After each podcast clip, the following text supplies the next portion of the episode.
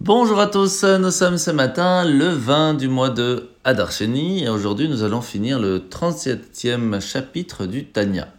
Alors au début du chapitre, l'Anmour Azaken nous a expliqué que le fait de faire des mitzvot concrètes avec notre corps et notre environnement va permettre de raffiner le monde, permettre de nous raffiner, de devenir meilleur, de nous attacher un peu plus à Kadosh Baruch à Dieu, et cela ne peut se faire que lorsque l'on fait des mitzvot concrètes. C'est là que nous allons voir qu'il y a deux mitzvot, deux commandements divins qui permettent de faire tout en même temps.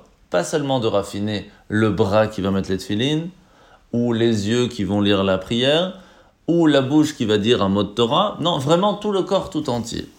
La première, c'est la mitzvah de la tzedaka, le fait de donner de l'argent qui nous appartient. Ça peut être qu'on ait travaillé et donc, on comprend cela de façon très logique, puisque c'est tout notre corps qui a travaillé, qui a fait des efforts pour gagner cet argent et qu'on le donne à une personne dans le besoin, c'est tout le corps qui se raffine. Et puis, il y a aussi la partie intellectuelle qui va être euh, utilisée. Parce que lorsque l'on étudie la Torah, eh bien, nous allons pouvoir raffiner notre intellect, qui elle-même est un petit peu la lumière du corps. C'est grâce à notre cerveau que le corps fonctionne. Ce qui fait que dans ces deux mitzvot, il y a un avantage et aussi un inconvénient, mais les deux sont importants parce que c'est ensemble que nous arrivons à faire un tout.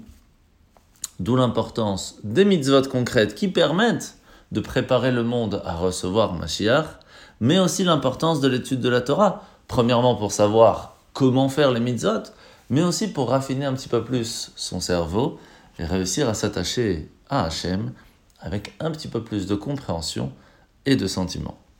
Alors la mitzvah de ce matin, c'est la mitzvah positive numéro 245. La mitzvah qui concerne la loi de l'achat de la vente.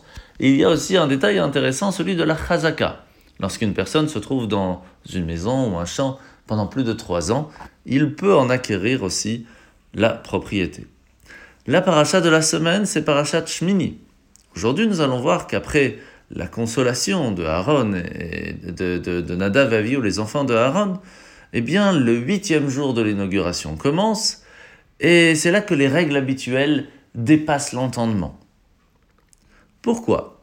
Parce que nous arrivons au-delà du naturel, au-delà des sept premiers jours. Nous passons à quelque chose qui n'existe pas, que seul Dieu peut nous donner. Mais le huitième jour ne peut exister sans les sept premiers. Et c'est pour cela qu'on ne doit pas oublier un détail important. Chaque fois que l'on fait quelque chose, nous faisons partie de cette nature, de ce monde concret, qui est très limité.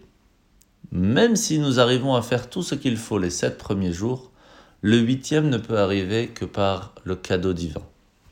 De la même façon, Hachem nous dit, fais-toi ce qu'il faut pendant les sept premiers jours, et moi je te donnerai en cadeau, et je te donnerai en récompense bien au-delà de tous tes efforts. Et ça, c'est la force du huitième jour. Continuons ensemble à faire ce qu'il faut pour préparer ce monde à Mashiach et Mashiach pourra venir. Bonne journée à tous et à demain.